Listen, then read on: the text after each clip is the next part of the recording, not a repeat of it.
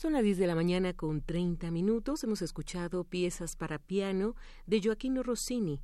Interpretaron Helge Anthony en el piano en el disco editado por el sello Etcétera Records en 1991.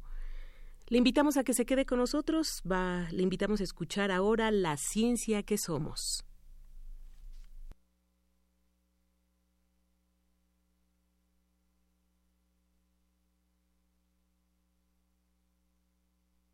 Reportando desde Colombia para la ciencia que somos. Adolescentes abusan do álcool y das drogas. Solo este año más de 20.000 haitianos llegaron a Chile.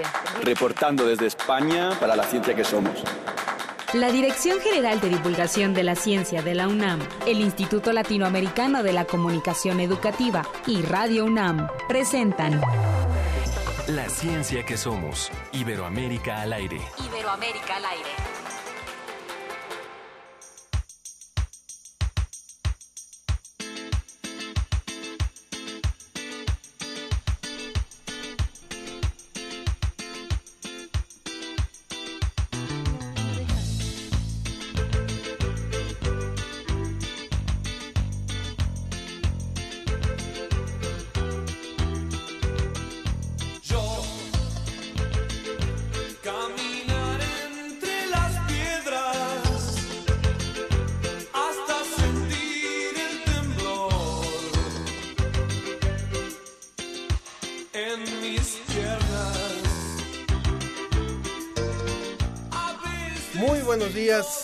Muchas gracias como siempre por dejarnos llegar hasta ustedes en una emisión de la ciencia que somos. Estamos muy contentos por iniciar esta, este programa de este viernes 18 de mayo, un día especial para nosotros. Y también porque estamos escuchando a un musicazo Sí. y que tiene mucho que ver con el tema que vamos a tratar hoy. No crean que es una cuestión tan obvia del que en esta semana en la Ciudad de México sonó la alerta sísmica. No tiene nada que ver, se lo juro que no tiene nada que ver ¿Por con... qué habrías de hacer esa relación, Ángel Figueroa? Bueno, porque esta semana podríamos decir, ah, hubo un sismo en la Ciudad de México, vamos a poner a Ricardo Cherati. No, no se trata de eso. Hoy vamos a hablar de un tema fundamental que tiene que ver, perdón, Gustavo Cerati, que tiene que ver con eh, la eutanasia, que fue algo en lo que nos quedamos la semana pasada. Sí, nos quedamos con mucho, muchas ganas de seguir hablando sobre esta muerte asistida que, eh, bueno, tuvo este médico eh, de origen británico después que se cambió la nacionalidad por australiano. Entonces nos quedamos a la mitad hablando de él y es un buen pretexto para que continuemos hablando de este tema. Como bien dijo Ángel, vamos a estar escuchando a lo largo del programa a esta banda argentina, a Soda Stereo, y el hashtag de hoy que vamos a estar manejando es muerte digna. Recuerden que los teléfonos de contacto en cabina son, bueno, es 5622 7324. Es uno nuevo, ¿eh? Eh, eh, Sí. Es muy importante que tomen nota, por favor. Lo vamos a repetir para que tomen nota y a partir de ahora este va a ser el número en el cual podemos comunicarnos en la ciencia que somos. 56 22 73 24 y en las redes sociales estamos como en Facebook en la ciencia que somos y en Twitter como arroba ciencia que somos. También estén atentos porque vamos a estar dando regalos.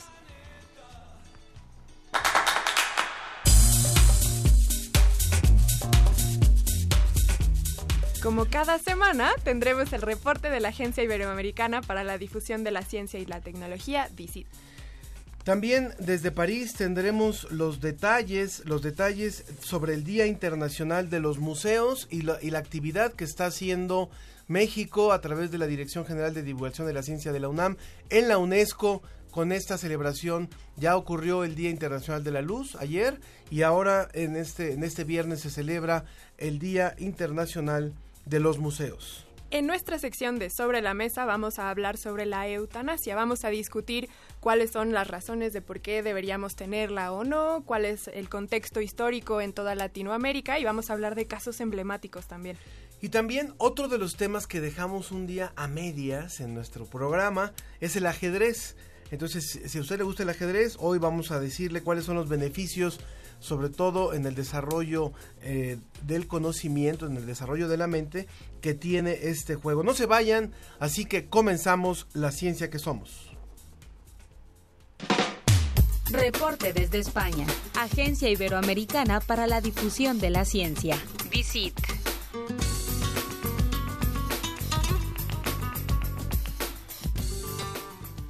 Tenemos ya en la línea a nuestro queridísimo José Pichel de la Agencia Iberoamericana para la Difusión de la Ciencia y la Tecnología, DICIT. ¿Cómo estás, José? Hola, hola. José, José.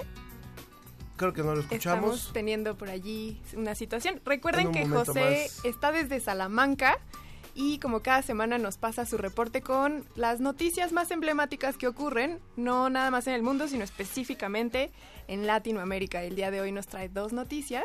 Vamos a intentar contactarnos con él. Recuerdo los teléfonos Ahora en sí, cabina. ahora sí creo que te escuchamos, Ah, José. Hola, ¿qué tal? Muy bien. ¿Cómo estás, José? Saludos hasta Salamanca. ¿Cómo va el final de esta semana, José? Bueno, pues eh, muy bien. La verdad es que tenemos eh, mucha actividad por aquí por Salamanca. Sabéis que estamos celebrando el octavo centenario de la universidad y bueno, aquí la semana que viene hay citas importantes. Eh, tenemos una reunión de rectores de, de todo el mundo, especialmente los rectores de las universidades de Latinoamérica. Ah, ¿sí? Y se van a juntar aquí, eh, bueno, pues unos 700 eh, rectores de universidades. verdad? Con lo cual, eh, sí, bueno, tenemos aquí, eh, bueno, pues actos muy muy importantes la, la próxima semana. Recordemos que la Universidad de Salamanca es la más antigua de habla Es- hispana. Es, es una de las, y sí, es la más antigua de, de habla hispana y una de las más antiguas a nivel mundial, ¿no, José? Sí, así es. Eh, es eh, la, la universidad española eh, más antigua, por lo tanto, como bien decís, es la, la universidad más antigua de habla hispana. Además, ha inspirado, eh, bueno, pues eh, la, la creación de muchas universidades ahí al otro lado de- del Atlántico y, y, bueno, pues es también eh, a nivel mundial la cuarta más antigua. Hubo en España alguna universidad anterior, lo que pasa es que no ha tenido continuidad en el tiempo. De las actuales, la Universidad de Salamanca, que cumple 800 años este, este año 2018, es la más antigua. Pues muy bien, te, te vamos a pedir que no, no nos olvides la próxima semana, aunque estés de fiesta, y que nos puedas reportar sobre todo, bueno, cuál es la reflexión que se hace teniendo a los representantes de las universidades de Iberoamérica allá en Salamanca con motivo de estos ocho siglos, nada más, ocho siglos de una universidad, pero también saber cuáles son esas reflexiones que ellos hagan. Me imagino que, que estos eventos no tienen solamente la intención de festejar, sino también de debatir hacia dónde va la universidad. Sí, por supuesto. Eh, yo creo que además nos encontramos en un momento clave para las universidades y para el conocimiento. La irrupción de Internet, eh, pues también ha creado nuevos modelos de aprendizaje, nuevos modelos eh, incluso de, investigación y, y de transmisión del conocimiento. Entonces, eh, bueno, pues vivimos una época eh, de cambios muy intensos y una buena manera de festejar ese, ese octavo centenario aquí de la Universidad de Salamanca es plantear cómo tienen que ser los próximos 800 años, ¿no? Mm. Entonces, el, el lema de, de esta celebración es eh, decíamos ayer, diremos mañana.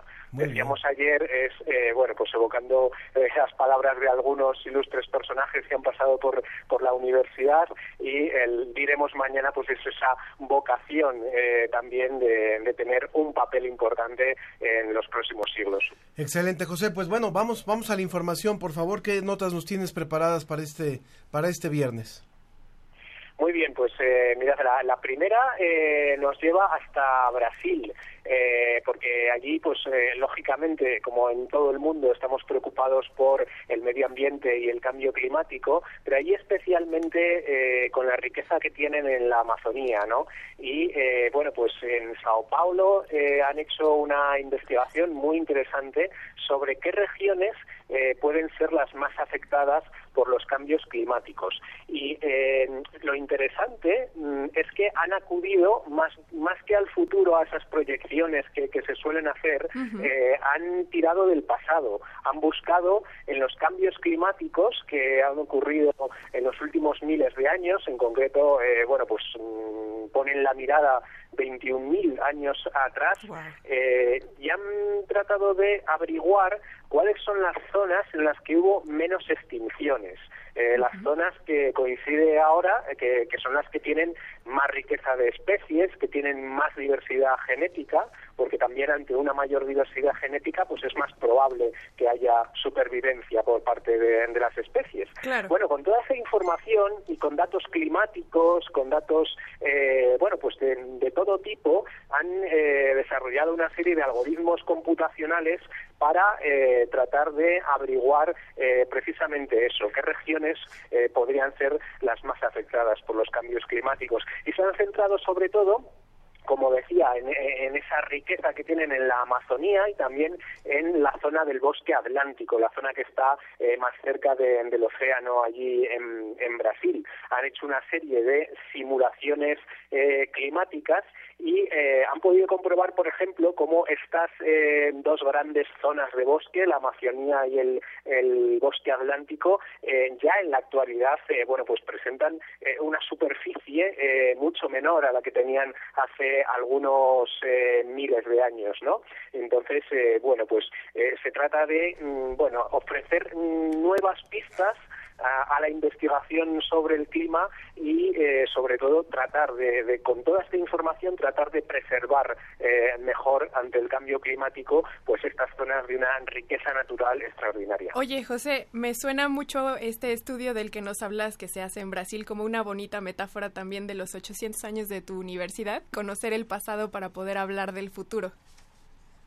Pues eh, la verdad es que sí, la verdad es que eh, podemos relacionar eh, un poco todo. Sí. Y, y, bueno, eh, me parece fundamental también aprender eh, del pasado, pues en, en todo. Desde claro. luego, eh, cuando hablamos del conocimiento humanístico, de las ciencias sociales, pues creo que es muy importante claro. acudir a la historia. Pero vemos que en muchas otras ciencias sí, también, también el pasado pues nos puede dar pistas muy importantes sobre lo que pasa en la actualidad y lo que puede pasar en el futuro. Muy bien, está increíble esta investigación en el Amazonas. Pasamos a la siguiente investigación, José.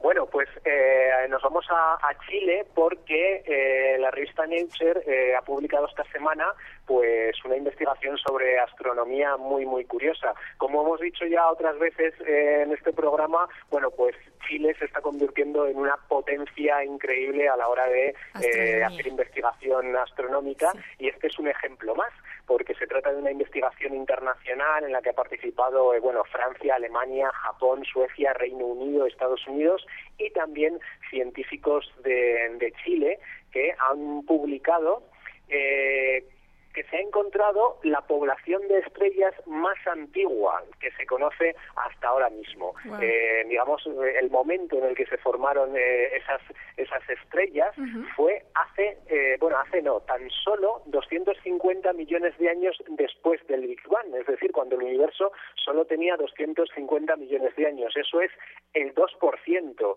de la edad de, del universo. Y hasta ahora no se habían encontrado estrellas más antiguas de, de ese momento. Además también es el lugar, eh, esa galaxia en la que han encontrado esta formación de estrellas, es el lugar más lejano del universo en el que hemos podido detectar oxígeno. Entonces, wow. eh, son dos, eh, bueno, pues dos datos muy, sí. muy relevantes uh -huh. que aparecen en esta, en esta misma investigación publicada en Nature y que eh, ha sido posible gracias a las grandes infraestructuras eh, que tienen de observación ahora mismo que tienen en, en Chile. En particular, eh, bueno, pues esa gran agrupación de telescopios eh, que se llama ALMA y que está, eh, bueno, pues participada por Europa, por Japón, por un montón de, eh, de científicos de, de, todo el mundo, pero que se ubica ahí en el desierto de, de Atacama y que eh, nos está permitiendo descubrir eh, cosas que no podíamos ni soñar del espacio wow. hasta hace muy poco. Qué increíble, José, de verdad muy linda, también hablando del pasado. Y un buen ejemplo de colaboración. José, antes de despedirte, eh, te gust me gustaría preguntarte algo que no, no, no, estaba previsto también en esta colaboración, pero eh, tenemos eh, hoy en la mesa el debate sobre el tema de la eutanasia a partir de este investigador eh, de origen inglés que se fue a, a Suiza a, a tomar una, un suicidio asistido una muerte digna. Y hoy vamos a hablar sobre eso. Nos gustaría preguntarte muy brevemente eh, cómo es visto este tema allá en España. Sabemos que la película Mar de Mar Adentro que, que protagoni- protagonizó Bardem fue emblemática para hablar sobre este tema y que hay un debate también fuerte en diferentes eh, círculos allá en España. ¿Nos puede decir muy brevemente cuál es el, el momento actual que vive este debate? Bueno, pues eh, precisamente este debate que yo creo que no estaba muy vivo en los últimos años y que, eh, bueno, pues apareció en esa película, eh, como dices, de, de Javier Bardem, Mar Adentro, eh, y apareció a raíz de un caso real, de un caso que, que habíamos vivido aquí en España y que era la, basada, la, la- la película está basada en hechos completamente reales. Bueno, pues precisamente ahora, hace pocos días, eh, la eutanasia ha vuelto al primer plano de la actualidad en España porque ha habido una propuesta del Partido Socialista, que es el primer eh, partido de la oposición, para intentar eh, regular la eutanasia, para que, eh, bueno, pues en determinadas eh, situaciones eh, sea legal y eh, se permita esta práctica. Entonces el debate ha vuelto precisamente ahora al primer plano. Hace muy pocos días que eh, el Partido Socialista aquí ha presentado, eh, bueno, pues esa propuesta que tendrá que ser eh, debatida ahora en el Parlamento. Y con un y con un gobierno de derecha también. Sí, eh, tenemos un gobierno de, de derechas, lo que pasa es que está eh, en minoría y bueno, esta reivindicación de regular la eutanasia, que es eh, más bien una reivindicación tradicionalmente de izquierdas, eh, bueno, pues no está claro eh, si podría salir adelante porque el gobierno pues no tiene la mayoría parlamentaria y es posible que el Parlamento, bueno, pues legisle en sentido contrario de lo que eh, podría desear el, el gobierno, ¿no? Entonces, bueno, pues es un debate que ahora mismo está, está abierto, está sobre la mesa y veremos qué pasa en próximas fechas. Todo un tema, de verdad, muy interesante. También estaremos hablando de esto del lado de Latinoamérica, pero por lo pronto, José Pichel, de la Agencia Iberoamericana para la Divulgación de la Ciencia y la Tecnología, DICIT, te agradecemos mucho que hayas estado con nosotros el día de hoy.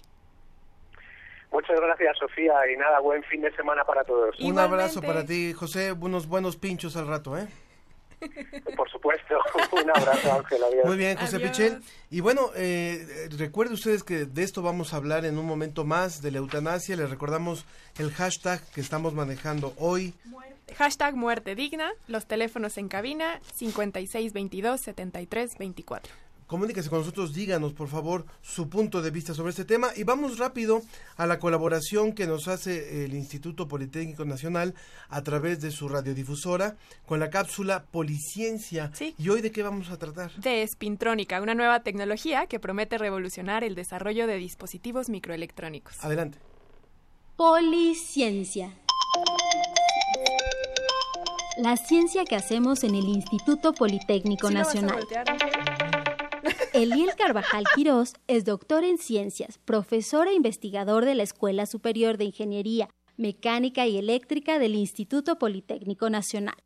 Es especialista en nanoestructuras y en esta ocasión nos explicará qué es la espintrónica. Escuchémoslo. Hola, ¿qué tal? Hoy les voy a hablar de espintrónica. Este tema tiene que ver con la electrónica como tradicionalmente la conocemos. Digamos que en los últimos años, desde mediados del siglo pasado hasta nuestros días, la electrónica ha estado eh, vinculada con el trabajo con el silicio. Desde que se inventaron los transistores, todos los instrumentos cotidianos, desde nuestros celulares, las computadoras, hasta inclusive elementos tan simples como los relojes que algunos todavía podríamos traer para contabilizar el tiempo, eh, están basados en el uso del silicio para generar los elementos electrónicos que nos permiten disfrutar de estas amenidades cotidianas. Actualmente, una de las áreas que se está explorando, buscando hacer más eficiente a la electrónica, de tal suerte que tengamos aparatos que consuman menos energía, que nos permitan almacenar más información, que tengan menores tamaños, es el uso de el spin electrónico. El spin electrónico tiene que ver con un elemento que se le ha asociado a los portadores de carga, que tradicionalmente son los electrones, y que se le visualiza cual si estos electrones fueran objetos sólidos cual pequeñas pelotitas, que tuvieran la capacidad estar rotando en torno a su eje, como si fueran trompos. Esto no es necesariamente de esta manera, pero es una herramienta para poder visualizar el significado del spin electrónico. Bueno, pues resulta que en toda la electrónica como la conocemos actualmente, a nosotros nos ha preocupado cuál es el estado en el cual se encuentran los electrones que nos permiten generar las corrientes que circulan en todos los dispositivos que utilizamos. No nos preocupa si estos electrones rotan de izquierda a derecha o, o al revés, si rotan de arriba a abajo. Eso nos ha tenido sin cuidado. Lo único que nos ha interesado es la carga neta que tienen y el movimiento que tienen a través de los circuitos para constituir esta corriente. Sería el equivalente a pensar que si uno observa la marea de gente que entra por las mañanas al metro, pudiera ir cada una de estas personas de pie o levitando acostadas o inclinadas, todas ellas con diferentes orientaciones. Eso es lo que ha ocurrido con la corriente que utilizamos en la electrónica hasta nuestros días. Sin embargo, ahora estamos tratando de generar una especie de filtro para poder diferenciar la orientación que tienen estos electroncitos en toda la corriente que está circulando en la electrónica, de tal manera que se pueda seleccionar a diferentes grupos de electrones y estos se vayan orientando en los, en los dispositivos y que sea esta la herramienta que nos permita optimizar el uso que hacemos de la corriente en los dispositivos que, que podemos emplear. Esto no es estrictamente novedoso, ya hay usos que se le dan, aunque no son tan amplios, eh, en particular en dispositivos que nos permiten almacenar la información, como eran los discos duros que tenían nuestras computadoras y que son elementos que están rotando constantemente y que permiten ir almacenando ahí los ceros y los unos que, que constituyen la información como la almacenamos cotidianamente. En este caso, cuando logremos explotar la orientación del giro de los electrones, lo que vamos a hacer es, como decía al principio, no solamente disminuir la cantidad de energía necesaria para organizarla, sino también reducir la dimensión en la cual podemos guardar cada uno de los bits que constituyen la información que nos interesa cuidar. Este es el trabajo que estamos haciendo en diferentes grupos, no solamente dentro del Instituto Politécnico Nacional, sino en varias instituciones de educación superior, y que es una tendencia a nivel mundial. Esperando que esto les resulte de interés, nos veremos en la próxima. En colaboración para la ciencia que somos, Radio Politécnico Ciudad de México agradece la participación del doctor Eliel Carvajal Quirós en Policiencia. La ciencia que hacemos en el Instituto Politécnico Nacional.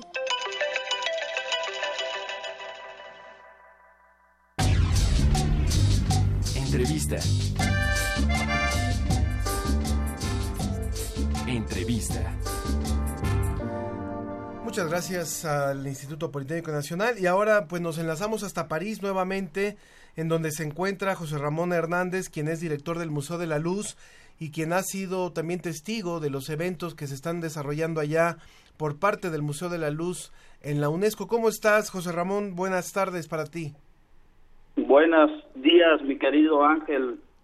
Muchas gracias Te por recibir. desde la Ciudad Luz. Muchísimas gracias por, por recibir nuestra llamada y bueno, México brilla en la Ciudad Luz. Cuéntanos qué ha pasado después de la inauguración de esta exposición de la que hablamos la semana pasada, cómo ha sido recibida, casi ya está por concluir esta presencia de México en, en París y qué va a ocurrir, qué está ocurriendo hoy como Día Internacional de los Museos. Sí, mi querido Ángel, eh, efectivamente son varios eventos en los que México está participando. Desde el día 9 que se inauguró la exposición Luces y Sombras, eh, el día 16 de mayo fue la declaratoria del Día Internacional de los Museos. El día de mañana se celebra la Noche Europea de los Museos. Ah, muy bien. Y, Bueno, Sí, te escuchamos, sí. Ok, en, en ese en ese marco de esta celebración, pues la la Universidad Nacional Autónoma de México a través del Museo de la Luz preparó la exposición Luces y Sombras, que ha sido recibida con gran entusiasmo. Los comentarios de las personas que han visitado son muy buenos, eh, gusta mucho. Son cuatro temas en los que se pensó la exposición. Sí. Y por supuesto que son temas muy generales, partiendo desde luego desde la ciencia, el arte, la historia. José Ramón, la- háblanos, háblanos un poco más de esos temas. ¿Qué temas son? Ok, son cuatro grandes temas, que es luz sobre nuestro patrimonio. Eh, en esta sección lo que se puede ver es eh, cómo con diferentes técnicas de espectroscopía se pueden entender eh, y, y conservar el patrimonio que tenemos, ¿no? Otra es hacia el microcosmos, que es eh, cómo nos afecta la luz a los seres humanos. Somos unos de día y somos otros de noche. Eh, otro tema es eh, luces y sombras sobre el planeta. Eh, aquí, por ejemplo, cómo, cómo iluminamos el cielo y eso molesta mucho a los astrónomos, ¿verdad? claro. Pero por otro, por otro lado, el derecho a, a tener iluminación en, en cada rincón del planeta, ¿no? Claro. Y el otro tema es eh, hacia el universo, ¿no? Mm. Eh, A mí me parece... decía- Sí. A mí me parece muy representativo que estén presentando esta exposición, específicamente el tema de que tenemos derecho en las ciudades a tener iluminación, pero que le es contaminación a los astrónomos, y que esté sucediendo en París, porque justamente París se le conoce como la ciudad de las luces, porque fue la primera ciudad del mundo que tuvo luz eléctrica pública en las calles. Así es. Sí. Es una ciudad totalmente iluminada, muy bonita. La Torre Eiffel es lo que resalta de, de toda la iluminación. Pero fíjate que, que también esa misma iluminación no permite ver el detalle de la torre. ¿eh? Entonces, eh, es, es un, es un reflejo de luces y sombras. Claro, qué, qué, qué buena exposición. Y van a regresar a México. Esta exposición termina de presentarse el día 20, que es el próximo domingo, y queremos montarla en el Museo de la Luz, que sea una exposición que puedan verlo los mexicanos por ahí en el verano, en el periodo vacacional. Muy bien, José Ramón. eh, a propósito de lo que estás hablando, me gustaría darle la información al público de algo que, que nos, nos dio mucho gusto después de que se trabajó por varios años, que justamente en el después de 10 años que se estuvo trabajando en el caso de, de la ley de, de cielos oscuros que se aprobó Sí. en México hace apenas una semana prácticamente para que el municipio de Ensenada en Baja California tuviera ya aprobada por parte de los diputados la ley eh, de cielos oscuros que, que hace que justamente los municipios eh, establezcan ciertas políticas para no tener una saturación lumínica. Cuéntanos rápidamente ya para concluir, nos queda solamente un minutito, José Ramón, ¿con qué cierra la actividad de México en estos últimos tres días allá en París? Bueno, México cierra esta actividad precisamente con, con la exposición. La exposición fue algo que se mantuvo por 10 días. Eh, la participación de México eh, el día 16 también fue muy importante. En el Día Eh, Internacional fue de la toda una Luz. jornada de conferencias en el pleno de, de la Asamblea General de la UNESCO. Y em, no solo México, el, el Museo de la Luz participó tanto en, el, en la exposición y un programa que desde el museo eh, orquestamos con la Comisión Nacional de Cooperación con la UNESCO y la red de escuelas asociadas a la UNESCO, que es Ciencia y Arte. Qué bonito. Y eso fue un programa muy bonito de llevar ciencia a las escuelas y que los estudiantes pudieran eh, con ese conocimiento científico que adquirieron producir un mural que quisiera referencia a la luz. Pues eso es una presencia fundamental esta que está haciendo la UNAM y México en general en, el, en la ciudad Luz.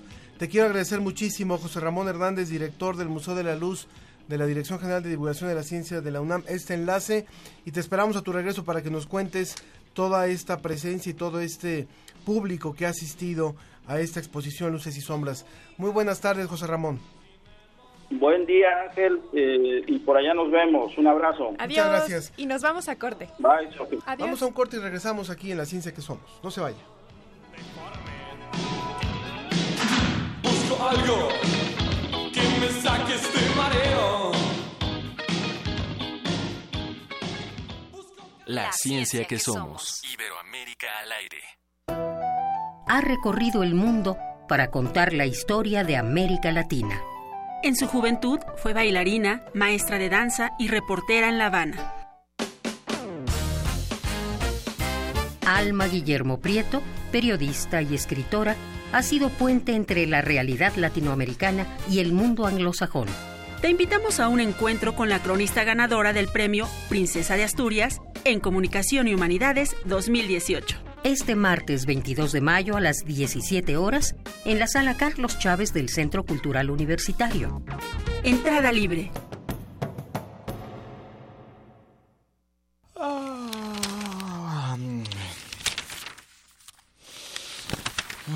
¿Cansado de leer las mismas noticias una y otra vez? En Prisma RU relatamos al mundo desde una óptica universitaria. Escúchanos de lunes a viernes de la 1 a las 3 de la tarde por el 96.1 de frecuencia modulada. Radio UNAM, experiencia sonora. Como maestra jubilada, ¿qué es lo que más quiere? Yo le di la vida a mis alumnos. He conquistado mi derecho a una pensión digna. Merezco una atención médica y medicinas de calidad. Puedo seguir aportando mi experiencia. Quiero seguir contribuyendo al desarrollo de México. ¿Quién mejor que la maestra Silvia Luna para que nos represente en el Senado? Hola Alicia, tu lucha es mi lucha. Por eso quiero representarles en el Senado. Estamos con usted, maestra. Ni un paso atrás. Con Nueva Alianza es de ciudadano a ciudadano. Vota por los candidatos a diputados y senadores de Nueva Alianza. Miden 30 segundos. ¿Quién va a mandar? Voy a mandar yo. AMLO. Peligro.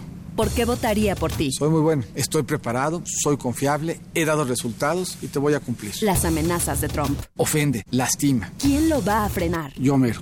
¿Qué te emociona? Me emociona pensar en el futuro que tiene nuestro país. Has adelgazado. He bajado 8 kilos, la campaña en flaca. ¿Y las encuestas? Voy a ganar la elección. Vota por MID. Candidato por la coalición Todos por México. PRI. Historia de la literatura. Concepción del arte. Idealismo revolucionario. Amores fugitivos. Conferencias magistrales. Creadores escénicos. Descontentos sociales. Clases inolvidables. En más de 100 años. ¿Cuántos recuerdos no han circulado por los pasillos de la Facultad de Filosofía y Letras? Eureka. Un programa con Filo, Sofía y Letras. Escúchalo todos los lunes a las 16 horas por el 96.1 de FM. Radio UNAM. Experiencia sonora.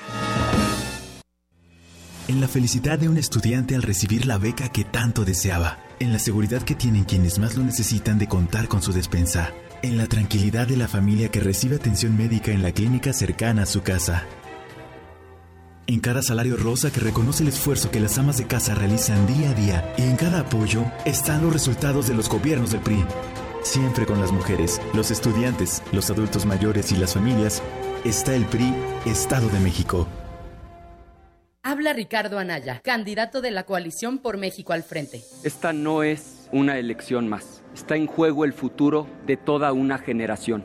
Y esta no es una contienda entre dos personas, es una contienda entre dos visiones de país. Te invito a que lo hagamos juntos, los jóvenes con su potencia, los adultos con su experiencia, los niños con su alegría. En este proyecto cabemos todos. Cuando la esperanza se vuelve invencible, la victoria final está asegurada.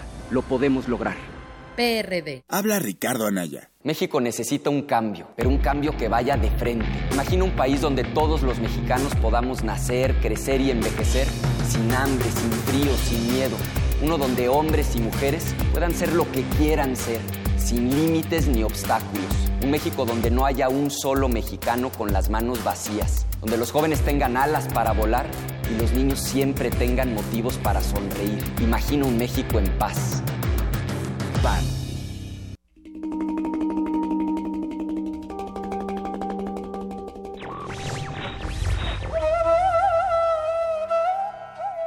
¿Cuál es el primer deber del hombre? La respuesta es muy breve. Ser él mismo. Henri Johann Ibsen.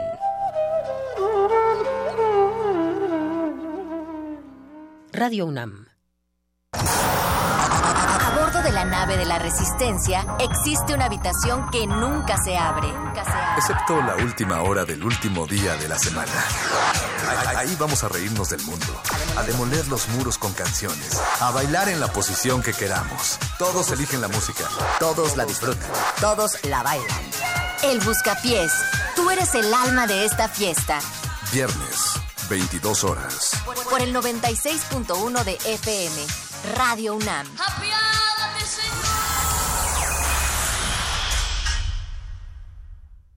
La ciencia que somos. Iberoamérica al aire. Regresamos a La, ciencia, que, somos. Iberoamérica al aire. De acuerdo con el diccionario de la Real Academia Española, la eutanasia es la intervención deliberada para poner fin a la vida de un paciente sin perspectiva de cura, es decir, la muerte sin sufrimiento físico. En este sentido, aunque distantes de la eutanasia, los cuidados paliativos son la rama de la medicina que se encarga de prevenir y aliviar el sufrimiento, así como brindar una mejor calidad de vida posible a pacientes que padecen una enfermedad grave y que compromete su vida. Sin embargo, fueron la base del concepto de la muerte digna. Estos cuidados paliativos surgen en la década de los 60, de la mano de la enfermera británica Cicely Saunders. En la década de los 70, a medida que la ciencia y la tecnología avanzaban y lograban mantener con vida enfermos en fase terminal, el debate pro eutanasia tomó fuerza. En 1973 se fundó la primera Asociación Pro Muerte Digna en Holanda. En 1976 se creó el primer Congreso Mundial en Tokio, Japón, al que acudieron asociaciones de Japón, Holanda, Australia, Reino Unido y Estados Unidos. Además, en la década de los 90, en Detroit, Estados Unidos, el doctor Jack Kevorkian, mejor conocido como el Doctor Muerte, ayudó a morir a 130 pacientes con su máquina de la misericordia, que liberaba cantidades letales de drogas vía intravenosa. Kevorkian libró una dura batalla contra las autoridades de Michigan y evitó ser encarcelado en cuatro ocasiones, a pesar de su revocación de su licencia médica en 1991 y de la prohibición expresa de los suicidios asistidos. Pero no todo termina ahí. El 9 de mayo de este año, el doctor David Goodall, un científico de 104 años, cumplió su última voluntad, poner fin a su vida mediante la eutanasia.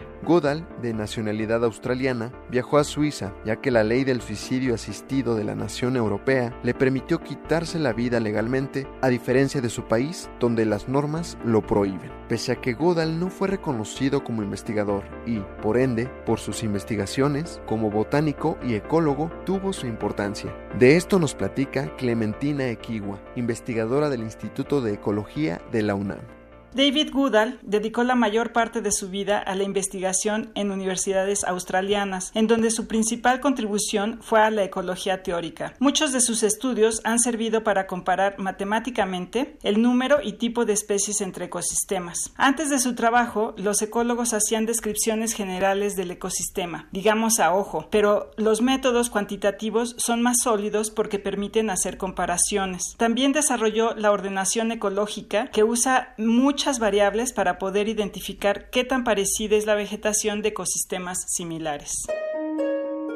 Ante esto, durante la décima edición del Foro Ibero-Latinoamericano de Entidades Médicas, FIEM, realizado en Panamá el año pasado, los médicos citados emitieron un conjunto de conclusiones, denominadas Declaración de Panamá, en la que sobresale, por vocación, formación y mentalización, quien elige la medicina como razón de ser, sabe que todos sus esfuerzos, todo su saber, estriban en salvar la vida de sus pacientes y ahorrarle cuanto sufrimiento sea posible. No puede dedicarse simultáneamente a terminar con su vida. La eutanasia en ningún caso debe ser considerada práctica médica. No obstante, Colombia, único país de América Latina con un procedimiento definido para practicar la eutanasia en adultos, se convirtió en marzo pasado, después de Holanda y Bélgica, en el tercer país del mundo que regula esta práctica entre los pacientes menores de edad que se rehusan a padecer los sufrimientos de una enfermedad terminal. La eutanasia se legalizó en este país de tradición católica en 1997, gracias a una emblemática sentencia de la Corte Constitucional, pero solo se reglamentó para los adultos en 2015 y desde entonces 40 pacientes se han sometido a un procedimiento. Dentro del marco legal referente a nuestro país, particularmente en la Constitución de la Ciudad de México, dentro del párrafo 2 del apartado A con la leyenda Derecho a la autodeterminación personal del artículo 6, dice, este derecho humano fundamental deberá posibilitar que todas las personas puedan ejercer plenamente sus capacidades para vivir con dignidad. La vida digna contiene implícitamente el derecho a una muerte digna. Aunque aún la Constitución no está vigente hasta agosto de este año, el doctor Ferdinand Recio Solano, quien fue responsable de los servicios paliativos de la Secretaría de Salud de la Ciudad de México, comenta. No tengo por qué hablar de muerte digna igual a eutanasia, que es como lo ha confundido algunos representantes y que por eso pidieron que se incluyera en la Constitución. En México, si se tuviera que legalizar la eutanasia, tendríamos que transformar el código penal, empezando por ahí. Otro aspecto es el religioso. En este sentido, el padre chileno Fernando Chomali Garif da su punto de vista. El punto de partida es que los seres humanos somos mortales. La muerte forma parte de la vida y la iglesia es muy sabia cuando dice no adelantar la muerte, que es la eutanasia, y no retrasar la muerte, sino que reconocer que hay un tiempo para nacer y un tiempo para morir. Cuando una persona está enferma, gravemente enferma, si no se puede curar, hay que aliviar. Y si no se puede aliviar, hay que consolar. Nunca hay que dejar solo a la persona que está gravemente enferma, reconocer que la muerte forma parte de nuestra vida, pero hacer una acción excesiva para eliminar a un enfermo no, y una acción desmesurada, desproporcionada y extraordinaria para mantener en vida a una persona que habría muerto tampoco. ¿Usted está a favor o en contra de la eutanasia? Estoy a favor de ella, porque muchas veces ya las personas están sufriendo de más, ya no se valen por ellas mismas, ya están sufriendo, están, ya no es vida favor porque creo que cada quien puede decidir cuándo es el momento en el que quiere partir, en especial si está como sufriendo alguna enfermedad y el cuerpo ya no le da. Estoy a favor porque muchas veces o bueno, en muchos casos ya no tienen una vida digna, ya no tienen, ya están cansados de a veces de tener una enfermedad o del simple cansancio que con los años se va acumulando. Si tienen la capacidad de decidir, pues estoy de acuerdo. Eutanasia sí, principalmente porque cada quien tiene el derecho sobre su cuerpo, sobre su vida. No todas las personas tienen la capacidad de sobreponerse a ciertos estados eh, de ánimo, a ciertas dificultades que enfrentan en su vida. Y si considera que la muerte pues es el camino para estar bien y estar en paz, pues es todo su derecho. Como sociedad no podemos condenar las decisiones que los demás toman sobre sus cuerpos. Finalmente esa es una decisión muy personal y el Estado no puede evitar garantizar los derechos de cada quien. Informó para la ciencia que somos Edwin Ramos. Sobre la mesa.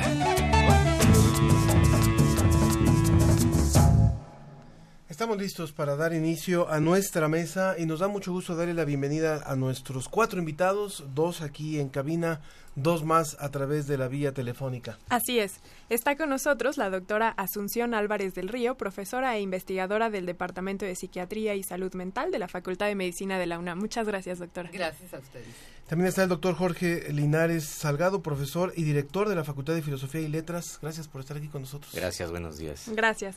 Y vía remota tenemos a la doctora Carmenza Ochoa, directora de la Fundación Pro Derecho a Morir, Colombia. Hola, doctora. Buenos días, ¿cómo están? Muy bien, muy bien. Saludos hasta Colombia. Y finalmente tenemos también al doctor Eduardo Díaz Amado del Instituto de Bioética de la Universidad Pontificia Javeriana. En Javeriana. perdón, Javeriana, en Bogotá, Colombia. Buenos días a la mesa y a todos los oyentes. Gracias. Bienvenidos a los cuatro. Y bueno, justamente, eh, ya lo decíamos, el, el, haber tenido la semana pasada esta noticia de lo ocurrido con David Godal y, de, y también esta cercanía a Colombia y al caso que, que hoy nos, nos ocupa, que es el tema de la eutanasia y de un país en América Latina que ha decidido darle un sí eh, legalmente a la eutanasia y aplicarla ya y con, y con severas consecuencias también, porque sabemos que incluso el hijo de, de esta persona que, que decidió eh, someterse a la eutanasia ahí en Colombia es un caricaturista, pues ha sido amenazado incluso hasta de muerte. Entonces, bueno, podríamos empezar nuestra nuestra nuestra ronda nuestra ronda, no sin antes recordar los, los, los, vías de contacto para que el público pueda seguir participando con nosotros. Ya hay una buena cantidad de llamadas sí. y de mensajes. Recuerden que los teléfonos en cabina, el teléfono en cabina es 56 22 73 24. En Facebook estamos como La Ciencia que Somos, Twitter arroba Ciencia que Somos, el hashtag que estamos manejando es Muerte Digna. Y recuerden que tenemos regalos. Vamos a estar regalando Las Mujeres de la NASA, de la NASA de Natalia Holt. Vamos a regalar dos por redes sociales y dos por teléfonos la regla es que nos comenten sobre el tema. 56 22 73 24. Bueno, rápidamente yo les propongo que sea una mesa muy ligera sin sin tener que este pedir la mano, simplemente bueno, cada quien puede eh, hablar cuando cuando quiera, pero bueno, eh, ¿cómo podemos avanzar? ¿Cómo podemos como como países en América Latina avanzar sobre este debate y en qué momento está el debate? Yo les preguntaría abiertamente. Uh -huh. Doctora. Yo creo que hay que avanzar haciendo programas como el que están haciendo para que el tema llegue al público y para que se pase de lo abstracto, de ideas abstractas y valores que se defienden a las situaciones concretas, que es cuál, todos nos vamos a morir, no sabemos cómo, pero sería muy bueno tener la opción de poder decidir todo lo que se necesita para tener la mejor muerte, una muerte digna.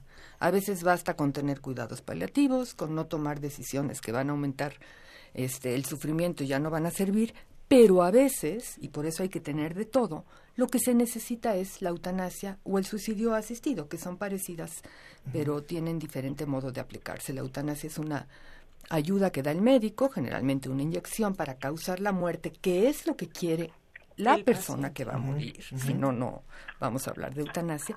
Y el suicidio asistido, o más precisamente médicamente asistido, es la ayuda que da un médico dándole los medios a la persona para que ella termine con su vida. Uh -huh. Si considera esta persona que la vida que está viviendo ya es peor vivirla uh -huh. y prefiere morir, ya es su última elección posible, y necesita la ayuda de alguien, si no sería muy fácil. Se necesita la ayuda de alguien para que esa muerte sea una muerte segura, sin dolor y en las mejores condiciones. A mí me gusta mucho, siempre me ha parecido muy bueno para México que en Colombia esto esté permitido, porque cuando uno habla de eutanasia dicen, sí, pero Holanda es un país tan diferente de México. Las personas no somos tan diferentes, Los, en uh -huh. general todos queremos no sufrir y poder elegir, pero el hecho de que en, en Colombia sea una posibilidad ayuda a la causa en México, porque uh -huh. dice, ellos, ellos sí nos parecemos mucho, entonces claro, hay que aprender de ellos. Doctor, doctor sí, gracias. Eh, yo lo, siempre lo planteo como un asunto de, de derechos civiles, de ampliación de, de, derechos civiles. Es el derecho a poder decidir por cuenta propia eh, cómo y cuándo queremos morir.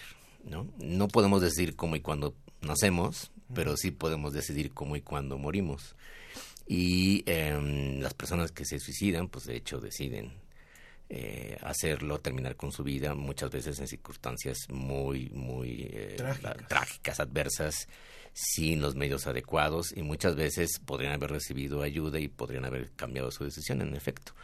Eh, normalmente se ha planteado el contexto de la eutanasia y del suicidio asistido médicamente en enfermedades terminales, pero ahora se discute si, si realmente solamente enfermedades terminales o eh, enfermedades que son irreversibles, que son eh, incapacitantes y que no tienen cura. Eso, eso está cambiando, sobre todo en el contexto actual que al aumentar la duración de la vida aparecen las enfermedades neurodegenerativas como un verdadero problema de salud pública para lo cual no hay no hay curas, no hay soluciones y a muchos eh, nos preocupa mucho esa situación. Lo hemos visto en familiares cercanos, en personas que han tenido familiares que duran muchos años con enfermedad neurodegenerativa y que en el momento en un momento dado esa persona pudo haber decidido el suicidio asistido o en otro caso eso es también problemático pero también sería factible una decisión delegada a otros cuando uno ya no la pueda tomar que otros tomen esa decisión en el momento adecuado claro. y también ha sido un caso muy discutido. Claro.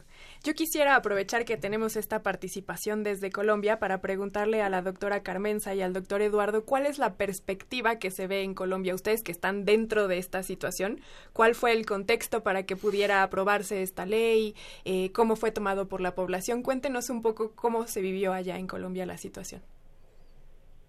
Bueno, la situación en Colombia nace por eh, la nueva constitución basada en la dignidad de la persona desde el año 91 y la creación de una corte, eh, una alta corte que mira que todo lo que esté dentro de la ley esté dentro de la constitución, sea eh, vaya en la misma línea que la constitución de la dignidad de la persona.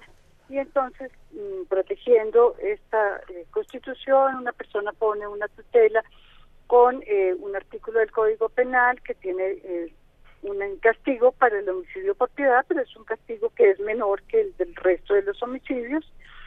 Y eh, esta persona dice que no, que para ella debía ser el mismo castigo. La Corte estudia y dice, no, tiene todo el sentido que sea menor la pena porque se está actuando dentro del sentimiento de compasión y solidaridad que nos debemos los seres humanos, que está consagrado en nuestra Constitución y mm, dice que tiene todo el sentido que existe una pena menor y que incluye que si el paciente tiene una enfermedad en etapa terminal con un intenso sufrimiento que no se puede aliviar de otra manera por petición de la propia persona y que lo lleve a cabo un médico, este médico no tendrá ninguna penalización, pues su conducta está justificada.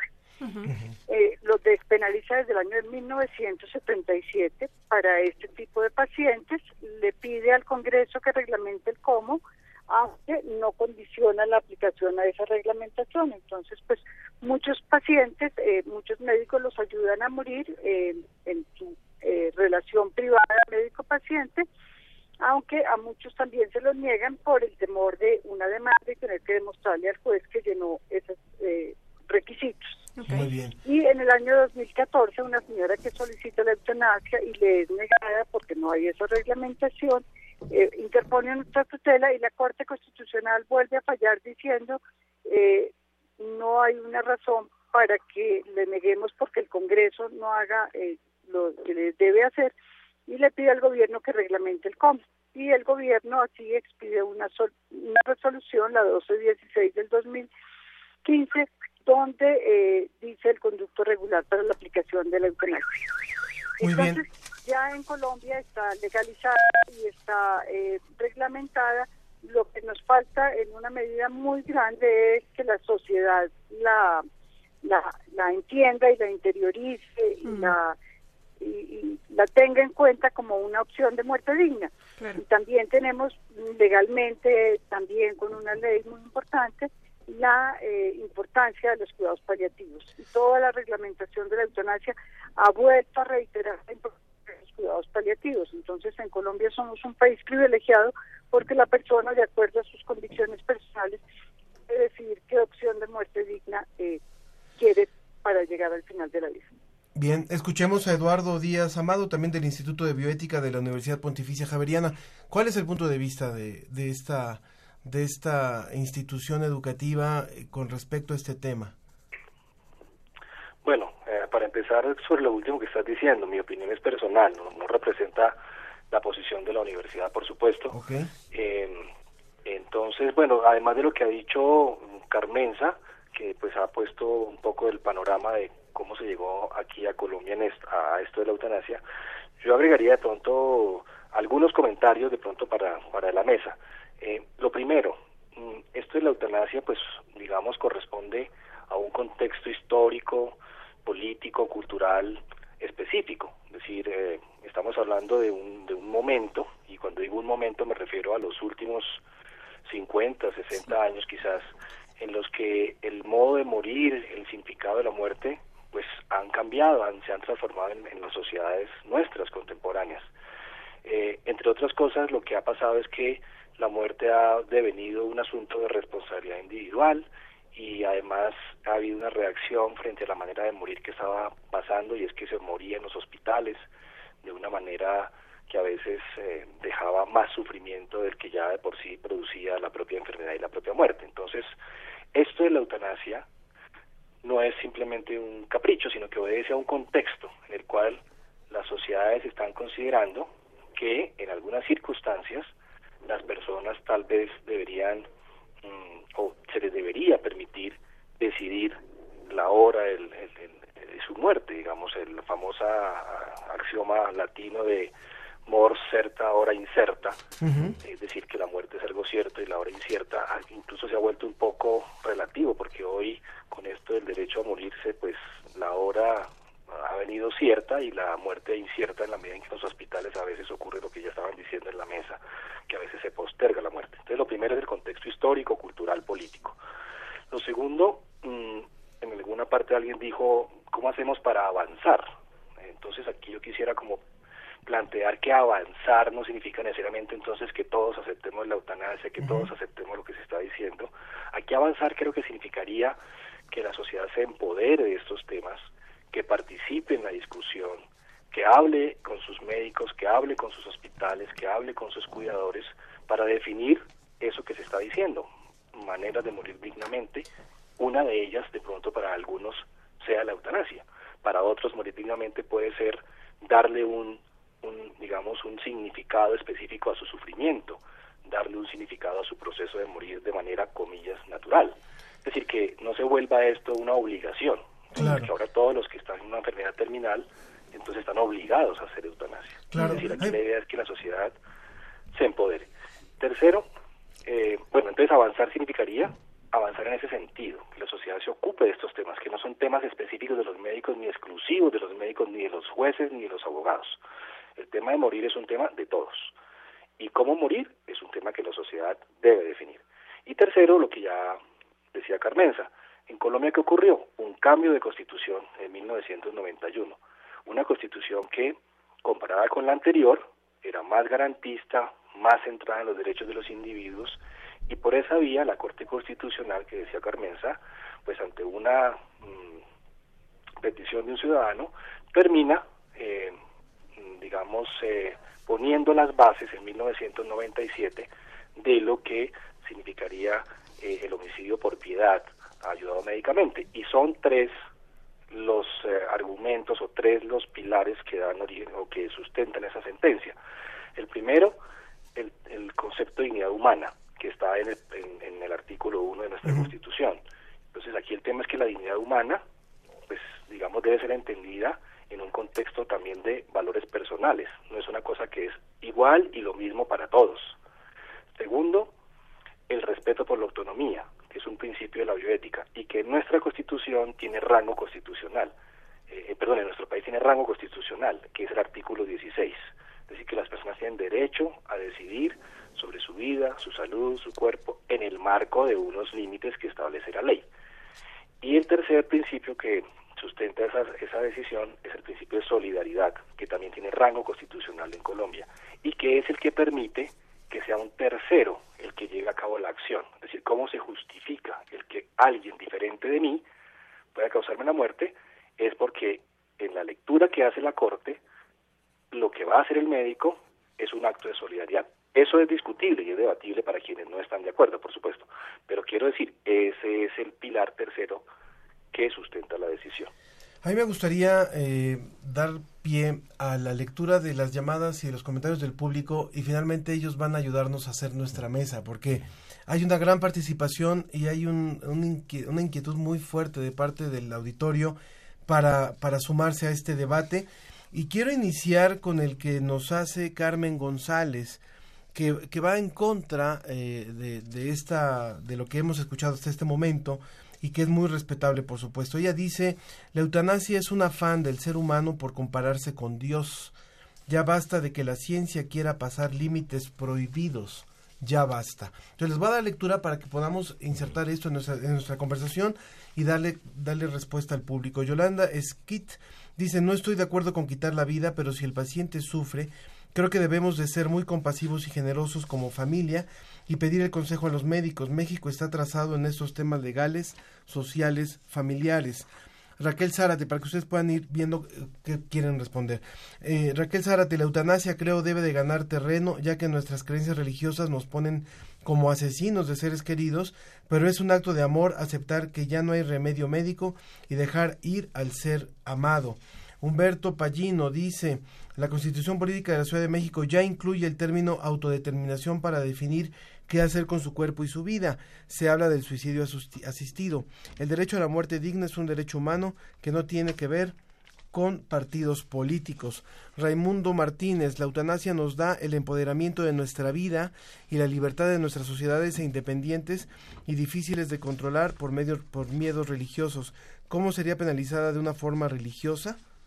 Y pide el libro. También Alan Valdés, la eutanasia es parte fundamental y derecho de cada persona a decidir qué quiere hacer de su vida, sobre todo si la forma en la que está viviendo le hace sufrir, a pesar de los intentos de solución a los problemas que tiene. Debería ser un derecho. Rodolfo Hernández, debemos tocar temas controvertidos como este para crecer como países y dejar de tenernos bobos con otros temas que menciona. De, de unas series de televisión y demás. Rogelio Ramírez dice que estos temas nos hacen más maduros como país y como sociedad, ya que apoyan otras iniciativas como donación de órganos y en Facebook, Bere Rodríguez dice que le pareció un tema muy interesante porque es algo que quiere hacer si fuera el caso. Y Darío Islas dice que está muy a favor, la vida no es obligatoria. Dicen también la vida es un derecho, no es una obligación. Vamos respondiendo si quieren de forma breve para darle paso a todos. Doctor Linares. Sí, yo reiteraría justamente la idea de, de, una ampliación de derecho que, que hace que las personas puedan decidir por sí mismas. Ese es el carácter fundamental de la autodeterminación. Y por supuesto en ningún país se plantea esto como obligatorio, no tendría sentido. Y es la persona misma la que va a morir la que tiene que decidir, o en todo caso haberlo delegado legalmente a otra persona, en el caso de que ya no pueda expresar su voluntad. Entonces esto es muy importante porque siempre hay confusiones y se, a veces se malentiende de que va a ser impuesta la decisión a alguien o que el médico va a decidir por el paciente y esto no puede ser así. ¿no? En todas las regulaciones que hay sobre eutanasia y suicidio asistido, se cuida y se protege muy bien eh, el derecho a autodeterminación. Y eh, fue el caso que, sucedió con el doctor Kevorkian. En qué momento dado en el proceso judicial se logró determinar que él inducía a los pacientes, que él este, pasaba una raya, digamos, en que ya no respetaba la voluntad del paciente y los convencía de, una forma mucho más sutil y había excedido esa, esa capacidad de ayudar a otros. Entonces, eso debe quedar muy claro en las reglamentaciones y sí considero que ese sería un avance, el ampliar los derechos, en que justamente en las sociedades actuales hay una diversidad de, visiones morales y de tradiciones culturales y que no todos pensamos igual y no todos valoramos igual. La vida es, es una abstracción, la vida tiene sentido para mí en cuanto individuo y ni siquiera es igual como, como la valora otra, otro miembro de mi familia, ¿no? Mm. Así es que eh, vivimos en sociedades de individuos y eh, lo que consagra un derecho a esta naturaleza es un derecho de autodeterminación de, las, de los individuos para poder decidir eh, en forma reglamentada cómo y cuándo morir. Entonces la persona puede decidir no hacer nada, no intervenir, e incluso no tomar analgésicos si es el caso, ¿no? Si alguien quisiera aguantar todo el dolor, lo puede hacer, aunque esto es realmente muy poco recomendable. Y otras personas podrían decidir morir antes con un diagnóstico de una enfermedad que a lo mejor no es, no es reversible. Esos son los casos complicados que hay que reglamentar. Cuando la enfermedad no es aparentemente eh, tan dañina o tan... Ha pasado con casos de enfermedades mentales, por ejemplo. O el mismo caso de la, con el que empezamos, comentando de este científico que no era una enfermedad terminal. Yo quisiera retomando esta idea que dice Jorge de que en las sociedades como la nuestra, pues pensamos diferentes cosas sobre la vida y sobre la muerte. Y se trata de respetar las diversas posiciones, a menos que respetar la opción de la eutanasia se compruebe que realmente implica un peligro para la sociedad, lo cual no se ha comprobado en ninguna parte. Se dice, pero no se comprueba, se, se establecen falacias, pero no se comprueba. Entonces, hay personas que dejan las decisiones sobre el final de su vida a Dios porque es fundamental en su vida creer eso. Y es respetable. Y es respetable. Y no vamos a tratar de que cambien y piensen diferente como otros. Y hay otras personas que creen que son dueñas de su vida hasta el grado de poder decidir el final. Entonces, los dos tipos de personas existen. Hay que respetar los dos tipos de personas. Que son como los dos extremos. Los dos extremos en y el después espectro. habrá el medio, pero esos son los que mejor representan la diversidad. Ahora solo se respeta la posición de los que no quieren tener la posibilidad de decidir cómo y cuándo morir. Pero hay muchas, habemos muchas personas interesadas en contar con eso, porque eso nos da mucha tranquilidad para vivir. Incluso si nos enfermamos, sabemos que si ya se pone todo muy mal, podemos tener esa ayuda para poner fin y para poder ejercer la libertad hasta el último momento. Claro, y es que no se trata de si está bien o mal, sino que el Estado debe garantizar el que todas las posibles decisiones se Es- cumplan. exacto, se Es- ese es el tema. Sí. Desde allá de Colombia, Ah, ¿cuál yo es- quiero aprovechar Sí, por favor. a saludar a Carmenza, que la conocí el año pasado en un coloquio que organizó la Asociación por el Derecho a Morir con Dignidad de México, que existe en México. Entonces, días, para que no se nos pase después teniendo esta oportunidad. bueno, Sí. Carmenza. y creo que tienes la palabra. Gracias. Doctor- días, sí. Doctora Sí. Carmenza. Un placer para mí. De todas estas pers- perspectivas que nos habla el público, ¿cuál sería la que usted rescata?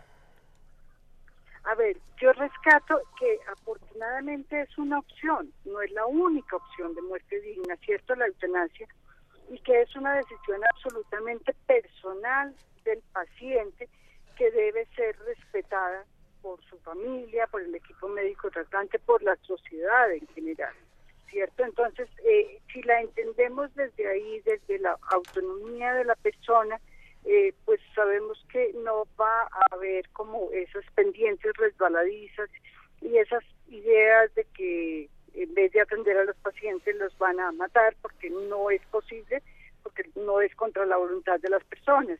Y afortunadamente en Colombia hemos podido comprobar, porque llevamos ya tres años en, eh, con esto regulado, que no ha habido una sola demanda eh, por un exceso a un médico o un equipo médico o un sistema de salud, lo que nos muestra que es perfectamente posible eh, hacer, eh, darle la opción de la eutanasia a las personas eh, porque se va a cumplir dentro de esta bonita forma de regularse.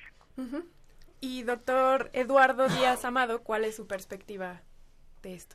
Bueno, veo que en muchas cosas estamos de acuerdo. Yo, yo solo re- enfatizaría algunas y diría otras. Yo, yo enfatizaría lo que ya se dijo en la mesa y es que tenemos que aceptar que nuestras sociedades son plurales.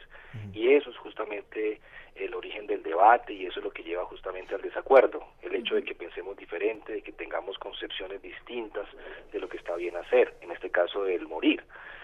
Yo creo que lo que el derecho tiene que proveer es un marco mínimo para todos, un marco donde todos quepamos con esas diferentes creencias. Eso es un poco lo que el espíritu de nuestra Constitución ha querido y lo que eh, en buena hora muchos de los magistrados de la Corte Constitucional han querido transmitir con una sentencia como esta, el hecho de que podamos vivir en una sociedad donde no pensamos igual todos, pero donde podemos tener acceso a vivir nuestra vida de acuerdo a nuestros valores. Eso no implica, y es una cosa importante, que, que el hecho de que en Colombia tengamos estas eh, sentencias legales que hacen que Colombia se vea fuera como un país donde se hace eutanasia, no quiere decir que aquí adentro el debate haya terminado. El debate no termina con una ley, sigue en pie porque hay personas que están en desacuerdo.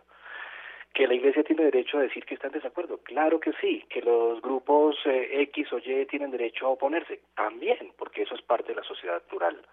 Es decir, no podemos negar a todos la participación en el debate. Hay zonas grises, zonas grises y quisiera pasar un poco a eso porque creo que en lo fundamental estamos de acuerdo, es decir, creo que todos estamos de acuerdo en que tenemos derecho a vivir nuestra vida moral plenamente en unos límites. ¿Cuáles son las grises? Por ejemplo, el tema de la autonomía. Es un tema que hay que discutirlo más ampliamente, es decir, verificar que una persona toma una decisión de manera autónoma, clara, consecuente con su vida, de acuerdo a sus valores, sin presiones, sin angustia, es un asunto importante.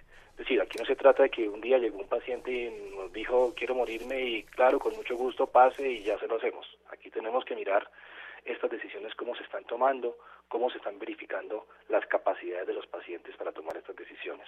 ¿Quién lo hace? Hay un debate sobre eso.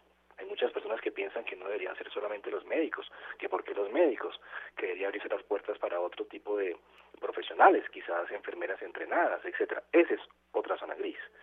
Otra zona gris sería la intervención de las empresas de salud, de los aseguradores, ¿no? Que a veces, digamos, hay personas que muestran que podrían estas cosas prestarse para abusos, situaciones en las cuales de pronto la sociedad pueda ver como que, bueno, eh, se esté, digamos, deshaciendo de personas, comillas, inútiles, y entonces la eutanasia es una puerta que permitiría eso. Bueno, ese es otro punto de debate. Eh, y, creo que aquí viene al caso, eh, en algún texto que leí o en alguna conversación, en Estados Unidos, creo que en Oregon, alguna paciente que diagnostican un cáncer y que su empresa de salud le manda una carta y le dice que, no le puede cubrir el tratamiento porque su, su seguro que tiene no, alcanza para eso, pero que con mucho gusto sí le ofrece el servicio de eutanasia. E, ese tipo de, de, situaciones me parecen a mí eh, eh, que no se pueden permitir. Y en ese sentido yo pensaría, por ejemplo, en Colombia. Ustedes que dijeron hace un rato que Colombia es cercano. Bueno, Colombia tiene un sistema de salud que no está exento de problemas. A mí me parecería personalmente eh, increíble que en Colombia tuviéramos un buen servicio de eutanasia con un pésimo servicio de salud que no es capaz de prestar, por ejemplo, los servicios paliativos como se debe, etcétera. Entonces aquí, por ejemplo, en Colombia, una de mis críticas es, bueno, tenemos primero que asegurarnos que las personas reciban el tratamiento adecuado, a tiempo, oportuno, si requieren cuidados paliativos, que los reciban de verdad y, y no se quede eso en letra muerta de la ley. Y después sí, ya veremos si las personas que piensan de otra manera tienen el acceso o no a la eutanasia. Ese es otro punto de vista. Claro, creo que parte... Creo que parte de lo que de lo que nos comentaba eh, tiene que ver con lo que nos, nos dice una persona del público a través del Twitter, que es sobre la eutanasia no se puede responder si sí o no en abstracto, siempre hay que especificar el caso. Cada caso tiene tantos matices que unos son susceptibles de ser contestados en positivo y otros en negativo. Y ahí me gustaría ir cerrando, desgraciadamente se nos va acabando el tiempo, pero eh, creo que la, la, llamada con la que iniciamos las lecturas de, del público es también muy provocadora en buen sentido, porque dice cuando la, persona que justamente está en contra y que dice ya es, eh, es, es tiempo de que la ciencia quiera pasar los límites prohibidos. Entonces este es un programa de ciencia y quisiera que respondiéramos desde la ciencia. Es la última intervención, por favor, más o menos breve, pero finalmente, así como eh, los grupos, por ejemplo, que están en contra del aborto, dicen la vida empieza mucho antes de lo que la ciencia lo considera, o la conciencia del ser humano está desde antes de lo que la ciencia lo considera, en este caso también eh, se pone en debate cuál es el papel de la ciencia sobre en qué momento puede terminar eh, la funcionalidad del ser humano como tal. Entonces, ¿cuál es eh, la aportación que hace la investigación científica para contribuir en una en un debate como este? Más plural. Más plural. Mm. Doctor, doctor Linares.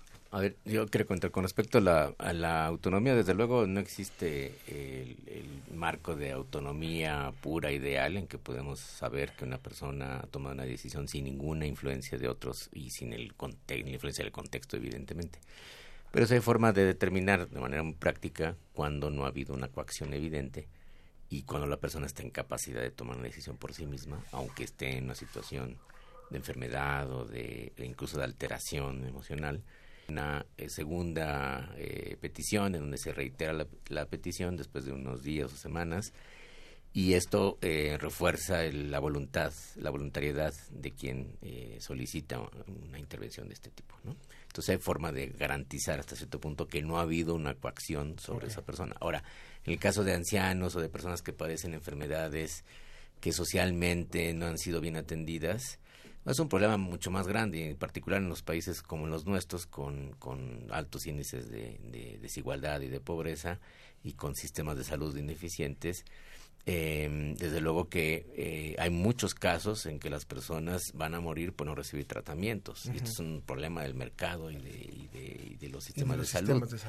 Eh, pero las decisiones sobre la eutanasia, o lo que se ha comprobado empíricamente, es que no van por ahí, o sea, no, son las personas que no tienen recursos para ellos las que deciden morirse, son las personas que incluso tienen todos los recursos, que están tomando la decisión justo por el tipo de enfermedad. O sea, Y quizás se pueda restringir al tipo de enfermedades o al tipo de padecimientos para evitar eso. Ahora, es cierto que eh, ante la ineficiencia de los sistemas públicos de salud y, y lo costoso de los sistemas privados, sobre todo en América Latina, muchas organizaciones que, que, han objetado esto, pues, pues tampoco se encargan de ayudar a quienes deberían ayudar y pagar los tratamientos de quienes podrían salvar la vida, por ejemplo, con, con ayuda de los demás. Otro tema, la Gracias, doctor Jorge Linares, director de la Facultad de Filosofía y Letras de la UNAM. Muchas gracias. Doctora, Asunción, por favor, su comentario Yo quisiera final. decir que lo que hay que tomar en serio es el final de la vida de las personas. Y esto incluye mejorar la atención al final de la vida a través de cuidados paliativos, a través de una mejor comunicación para que los pacientes estén informados e incluir como una opción más la eutanasia. Por eso es importante cuando se dice que en la Constitución de la Ciudad de México se permite la hay un derecho a la muerte digna, no es lo mismo que ya haya un derecho a la eutanasia, pero sí es una base importante porque a veces la única forma de tener esa muerte digna será la eutanasia. Y finalmente yo quisiera, para retomar la pregunta inicial, que yo creo que hay que distinguir lo que da una religión y una creencia en Dios que responde a un tipo de necesidades personales de las personas que necesitan, quieren creer en, en, eso. en eso, y lo que da la ciencia. La ciencia lo que da es conocimiento. Entonces hay que distinguir bien lo que aporta cada quien y no mezclarlas, yo creo. Entonces, para, para algunos su vida se basará en lo que diga su religión, pero no se puede ignorar los avances que da la ciencia. Muchas bien. gracias. Muchas gracias, doctora Doctora Asunción. Asunción Álvarez del Río, profesora investigadora del Departamento de Psiquiatría y Salud Mental de la UNAM. Muchas gracias. Gracias y también para cerrar, doctora Carmen Ochoa, ¿cuál es su conclusión en un minuto? Mire, si algo ha impulsado los cuidados paliativos en nuestro país es la reglamentación de la eutanasia. O sea, en esa reglamentación quedó muy explícito que la persona que solicita la eutanasia debe haber recibido la opción de cuidado paliativo. Entonces, que cuidado paliativo debe estar en todas las instituciones de salud, se debe dar ampliamente en nuestro país. O sea, lo ha fortalecido muchísimo eh, el, el que se haya resuelto la situación de la eutanasia claramente, muy bien reglamentada. Entonces, eh, las personas en nuestro país deben tener derecho a que ampliamente se les hable sobre las opciones de muerte digna y de acuerdo a sus creencias y convicciones personales decidan cuál es la que les ayuda más al final de la vida. Muchas y gracias. definitivamente la ciencia médica muchas veces no puede aliviar el dolor y el sufrimiento del paciente y para ese sufrimiento, ese dolor, pues no tiene un sentido y deben tener derecho a que se les ofrezca la opción legal de la eutanasia en Colombia. Doctora Carmen Ochoa, directora de la Fundación Pro Derecho a Morir en Colombia, le agradecemos mucho.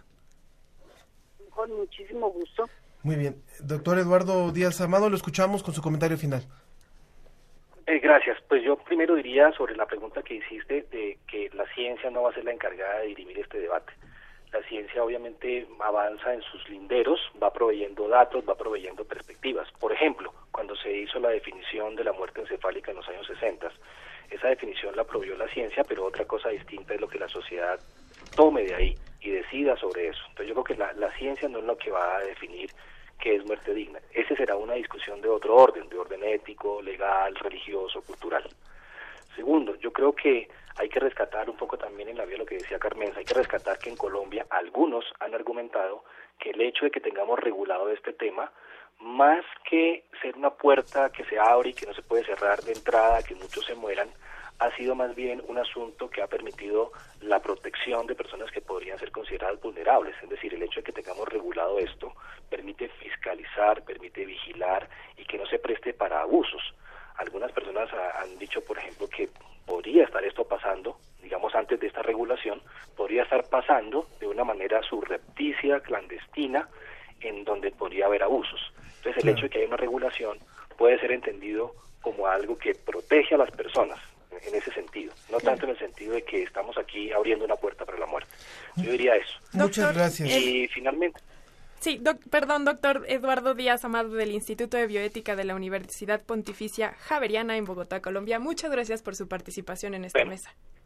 Muchas gracias. Gracias. y bueno, Gracias a ustedes. Y yo, yo nada más quisiera cerrar con un- una cosa, si me lo permiten. Eh, mi madre murió hace dos meses, tres meses, después de una enfermedad de 10 años de Alzheimer. Y tenía ella ya 92 años. Y uno, yo, mi reflexión es, tenemos que seguir hablando de la eutanasia porque no sabemos cuándo la vamos a necesitar. Y cuando te toca tan de cerca, dices, ¿cómo no estamos en un país que la permite? Yo creo que ella, ella lo dijo muchas veces, ella no quería verse en esa situación en la que se vio y desgraciadamente en este país todavía estamos en otro punto. Bueno, Gracias. vamos con un poco de música y Gracias. continuamos, continuamos en la ciencia que somos para seguir hablando ahora de ajedrez, pero regresamos después de un poquito de música. y que no podré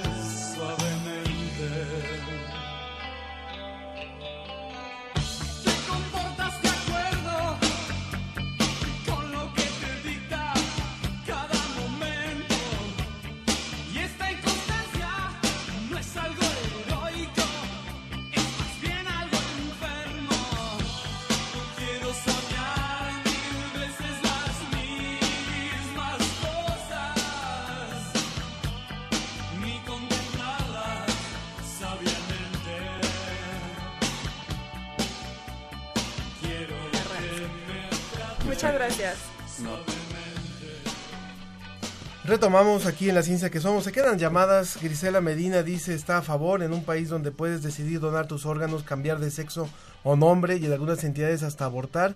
Se debe permitir decidir por una muerte digna o en su defecto tener políticas sociales en apoyo a enfermos terminales. Javier Zamora también a favor además de suspender tratamientos inútiles y de administrar morfina a enfermos terminales. Jonathan González y Carmen Valencia también nos comentan que debería haber una forma anticipada de decidir y no solo en un momento decir yo ya no quiero vivir. Es que estábamos en esta conversación que realmente despierta muchísima inquietud y nos da mucho gusto tener nuevamente aquí en cabina, porque ya lo tuvimos cuando estuvo la fiesta de las de la Del Rosa, libro. del libro y la Rosa, a Ikingari Carranza, que es presidente de la Fundación Kasparov de ajedrez para Iberoamérica. Bienvenido nuevamente. Muchas gracias. Y gracias por promover el uso, el, el- el- el- El la práctica del ajedrez, porque lo que sabemos es que, que hace más en la mente de lo que creemos. Sí, mucho más, mucho más de lo que pensamos. ¿Por qué habría de ser importante que en un programa de ciencia hablemos sobre el ajedrez? Bueno, eh, por muchas razones. En primer lugar, porque el ajedrez está vinculado de distintas maneras a prácticamente todas las actividades humanas. Pero particularmente con la ciencia, el ajedrez ha sido un compañero permanente en la ciencia, desde sus orígenes. O sea, eh, el ajedrez ha sido desde conejillo de indias hasta protagonista muy importante en historias que tienen que ver con la ciencia y con el desarrollo científico en general. Eh, una de esas historias quizá eh, que tengo ahora muy fresca es, es, Alan Turing, por Mm. ejemplo, en donde siendo un gran jugador de ajedrez, un extraordinario matemático, eh, utilizó mucho de su conocimiento estratégico que le dio el ajedrez para esclarecer los códigos secretos de los alemanes. Y esa historia es una historia muy bella por un lado, pero muy tremenda por otro lado, porque todos deben recordar la historia de Alan Turing en el sentido de que más allá de que logró que la guerra mundial se recortara en años por sus eh, por desentallar estos códigos, eh, también sufrió eh, el, peso de la, de la ley inglesa en ese caso. Que va muy en sentido con el programa, justo. La, Exactamente. la manera en Ah. cómo él muere. Como él muere y muere de una manera tremenda, porque después de que lo, lo condenan por sus prácticas homosexuales, Sexuales, eh, eh, recibe recibe un- un- un- una sentencia en donde tiene dos caminos o, o simplemente cadena perpetua o eh, una castración química Sí. y se va por la castración química perdiendo una cantidad de, de- de facultades y acabando Intelectuales y cognitivas. exactamente y acabando una depresión tremenda que lo lleva al suicidio Es una de las teorías que él se quitó la vida por... Sí, es una de las teorías, pero que cada vez toma más Sí. fuerza, por un lado. Y por otro lado, tiene una anécdota muy hermosa, muy eh, interesante, que él se suicida mordiendo, mordiendo una manzana, que tenía cianuro. una manzana con cianuro. Pero esa manzana, y por eso lo llevo a la ciencia, esa manzana eh, la utiliza después eh, en- eh, para Macintosh, eh, este hombre Sí, eh, Steve Stephen Jobs. Steve Jobs, Steve Jobs. Steve Jobs. Y esa manzana es la manzana mordida de, de Turing y se convierte en la manzana de Apple. No, bueno, ahí voy a tener que discrepar con usted porque esa es una de las hipótesis. Eh, Steve Jobs nunca dijo eso, pero Bosniak sí dijo que probablemente esa hubiera sido la razón, pero todavía no está. Bueno, hay un tema muy importante. Cuando la manzana de Apple aparece por primera vez, aparece con la con la mordida. no solo con la mordida, sino De con la bandera, la bandera de la homosexualidad. Sí. Y, y hay muchas voces que ya dicen que efectivamente se inspiró en esa en esa manzana. Yo también creo eso, Bueno, pero lo voy a ¿volvamos al dejar, ajá, lo voy a dejar en una hipótesis, es una. No, hipótesis. eh, eso tiene que ver con la ajedrez. Bueno, porque- vamos ahí. No, básicamente porque Alan Turing, precisamente cuando lo llaman en, de Inglaterra, el gobierno inglés, para enclaustrarlo en, esta, en este búnker en donde descubren los códigos nazis, él estaba en un torneo de ajedrez con un equipo de, de- de jugadores ingleses que son a los mismos que encierran en ese, en ese búnker. Entonces, él era un gran jugador de ajedrez, un gran jugador eh, y un gran matemático. Claro. Que van muy, muy, muy de la mano las matemáticas y el ajedrez siempre. Podríamos decir, por ejemplo, que, que así como se fomenta, y creo que todo mundo eh, a través de las campañas tiene claro que el, el leer nos abre la mente, aunque no, aunque no se practique, pero el leer abre otros panoramas, da información, ayuda al desarrollo de, de las personas. Creo que eso todo mundo lo tenemos claro, aunque no se haga. El- el- el- ¿Podríamos decir lo mismo del ajedrez? Sin duda, o sea, no solamente eh, podríamos decir, sino está prácticamente probado que el ajedrez desarrolla capacidades intelectuales y desarrolla el- el, eh, la práctica estratégica y táctica, las matemáticas. Desarrolla la, eh, eh, la capacidad de la invención, la, in- la intuición y una serie de, de- de- de capacidades. La paciencia. La paciencia, la concentración, etcétera. Pero regresando al tema de la ciencia, para no perdernos, eh, hay un instituto de investigación vasco eh, muy interesante que se ha dedicado a investigar cuestiones de neurociencia y ahora estamos en un proceso de incorporar un proyecto en donde analizando el pensamiento ajedrecístico se pretende llegar a, a una conclusión de una hipótesis que tiene que ver con que el ajedrez efectivamente en la medida que más se practica más desarrolla capacidades intelectuales. ¿Cómo se va a hacer? El ajedrez tiene un, un ranking en ELOS que va desde 1100, que son, eh, eh, digamos, los principiantes, hasta 1875, que tiene el campeón mundial. Y son bloques de 1100, 1200, 1300, 1800, 2000, etcétera, hasta 2875, que tiene Magnus Carlsen, que, que hoy- es hoy por hoy el campeón del mundo. Bueno, tomando esos parámetros, se van a aplicar una batería de preguntas desde el punto de armadas desde el punto de vista científico por los ne- neurocien- eh, por la neurociencia, por neurocientíficos y se va a aplicar de manera eh, dirigida a estos bloques. Nos va a dar eso como resultado cómo van pensando y cómo va incidiendo el, el- el ajedrez según el nivel de juego. Y esto va a dar como resultado la hipótesis que existe hoy por, un- por el doctor Nausser de, eh, suizo, eh, que él dice que la única actividad que permite desarrollar la inteligencia y el, y el, el cerebro de manera simultánea es el ajedrez precisamente. Yo le quiero proponer algo, Kingari, aprovechando su, su segunda visita a este programa y, el, y al interés que nos despierta este tema. Si hubiera personas del auditorio que están sobre todo en la Ciudad de México, me disculpo con los que nos escuchan en, en, otras, en otras ciudades del país e incluso en, en, países como Colombia, en Argentina, donde también se transmite este programa.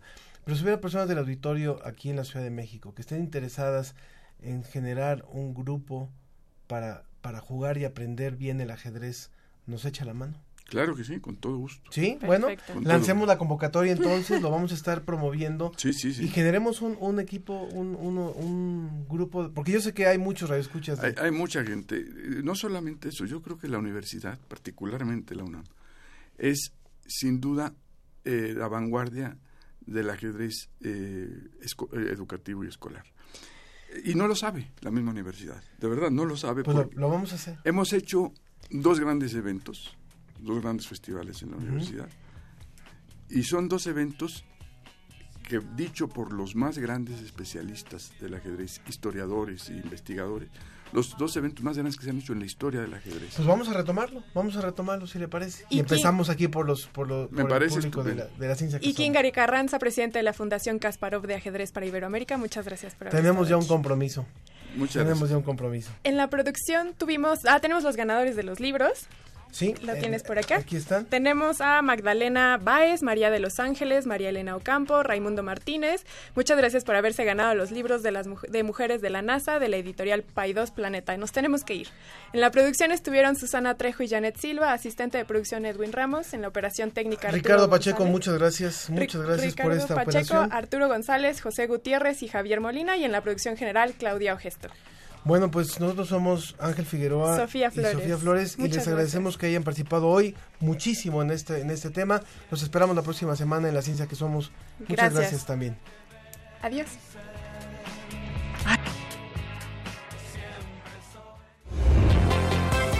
Agradecemos tu compañía. Nos escuchamos la próxima semana en punto de las diez y media de la mañana. La ciencia que somos. Iberoamérica al aire. Una producción de la Dirección General de Divulgación de la Ciencia de la UNAM, el Instituto Latinoamericano de la Comunicación Educativa y Radio UNAM. Universidad Nacional Autónoma de México. La Universidad de la Nación.